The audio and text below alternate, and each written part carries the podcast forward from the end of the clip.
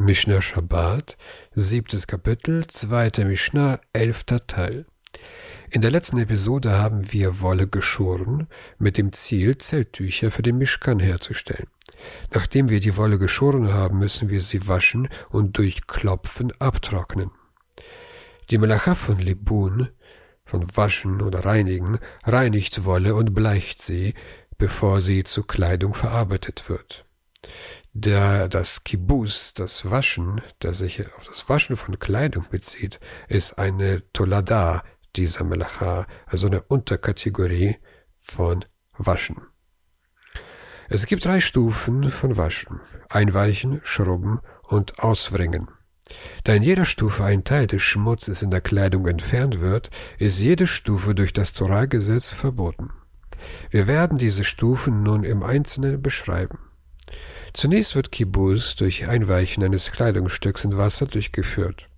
Durch das Einweichen werden Flecken auf der Kleidung leichter und ein Teil des in der Kleidung aufgenommenen Schmutzes wird entfernt und ins Wasser übertragen.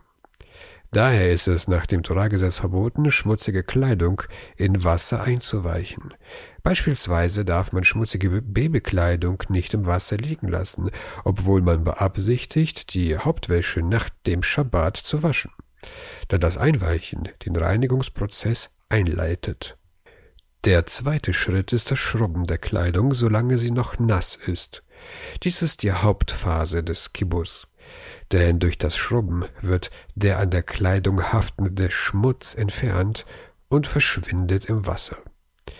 Die dritte Phase ist das Auswringen der Kleidung und das Entfernen des von ihr aufgenommenen Wassers. Wenn das Wasser aus der Kleidung ausgewrungen wird, wird auch der Schmutz entfernt, der in das Wasser übertragen ist.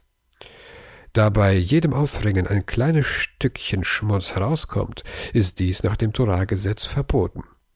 Selbst wenn die Kleidung im Regen nass geworden ist, darf man sie nicht durch, durch Auswringen trocknen, da sie dadurch mit Sicherheit auch etwas gereinigt wird. Um sicherzustellen, dass man am Ende nichts auswringt, verbieten die Weisen, klatschnasse Kleidung aufzusammeln. Trotzdem darf man weiterhin Kleidung tragen, die im Regen nass geworden ist. Diese Erlaubnis erstreckt sich sogar auf den Fall, dass man die nasse Kleidung ausgezogen hat. Wenn man nichts anderes zum Anziehen hat, darf man sie wieder anziehen. Allerdings darf man sie nicht grundlos bewegen. Manchmal gibt es eine vierte Stufe, das Trocknen der Kleidung mit Wärme. Nachdem man die nasse Kleidung ausgewrungen hat, wird sie zum Trocknen oft auf oder neben eine Wärmequelle gelegt. Dadurch verdunstet die Restfeuchtigkeit zusammen mit verbleibendem Schmutz, wodurch die Kleidung sauber und hell bleibt. Dies war früher ein Teil und der Art und Weise, die Rohwolle zu verarbeiten. Nachdem sie geschoren und gewaschen worden war, wurde sie in einem Ofen gebleicht. Dieser Vorgang wird Libun genannt und ist nach dem Torahgesetz verboten. Deshalb darf man keinen nassen Mantel oder ein nasses Handtuch neben eine Heizung legen, wenn die Temperatur Yad Soledet Bo erreicht. Es ist wichtig zu erkennen, dass nicht nur das Waschen eines ganzen Kleidungsstücks verboten ist, auch die Entfernung eines einzigen Flecks ist nach dem Torah-Gesetz verboten. Dieses Verbot gilt unabhängig davon, ob der Fleck im Wasser, Spucke oder einem anderen Reinigungsmittel einschließlich Kerosins oder Benzols entfernt wird.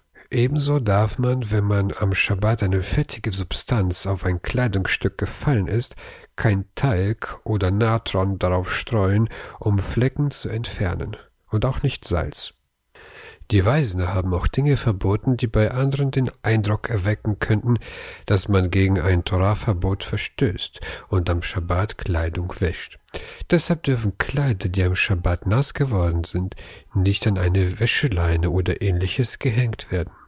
Vielmehr sollten sie an einem Ort aufgehängt werden, an dem man die Kleidung nach dem Waschen im Allgemeinen nicht aufhängt, zum Beispiel über einen Stuhl oder auf einen Kleiderbügel.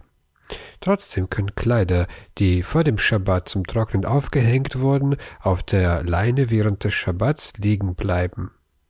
Man darf jedoch Kleidung oder Kleidungsstücke nass machen, wenn sie dadurch eher schmutzig als sauber werden.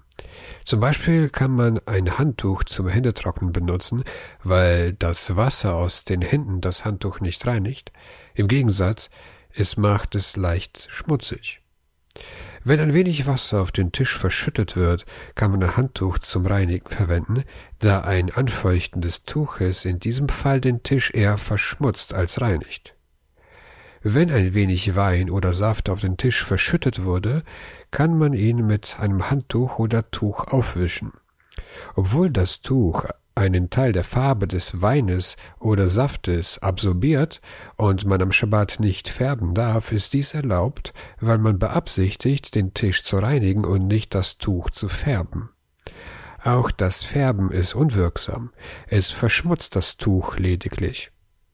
Wenn viel Wasser auf den Tisch oder Boden verschüttet wird, ist es rabbinisch verboten, alles mit einem Handtuch aufzusaugen. Das liegt an der Befürchtung, dass man, sobald das Handtuch eine große Menge Wasser aufgesaugt, dieses auswringt und damit gegen ein Torahverbot verstößt. Es gibt einige Lösungen für dieses Problem. Erstens. Es können mehrere Handtücher verwendet werden, so dass jedes einzelne nur wenig Wasser aufnimmt. Es gibt also kein Bedenken, sie auszuwringen. Zweitens, es kann ein Tuch verwendet werden, das im Allgemeinen nicht ausgewrungen wird, auch wenn es eine große Menge Wasser aufsaugt. So kann man eine Serviette oder ein Papiertuch verwenden, da sie nicht ausgewrungen, sondern sofort weggeworfen werden. Man darf zum Geschirrspülen keinen gewöhnlichen Schwamm oder Scheuerschwamm verwenden, da dieser Wasser aufnimmt und dann während des Geschirrspülens und danach ausgewrungen wird. Man darf jedoch einen Plastikschwamm verwenden, wenn die Fasern nicht dicht gepackt sind und nicht saugfähig sind und nicht ausgewrungen werden können. Es gibt noch viele weitere praktische Anwendungen der Melacha von Libun, doch ich beschränke mich auf das Gesagte. Nun ist unsere Wolle gewaschen und abgeklopft. Bevor wir mit dem Spinnen beginnen, müssen wir die Wolle noch färben. Das machen wir in der nächsten Episode. Fortsetzung folgt.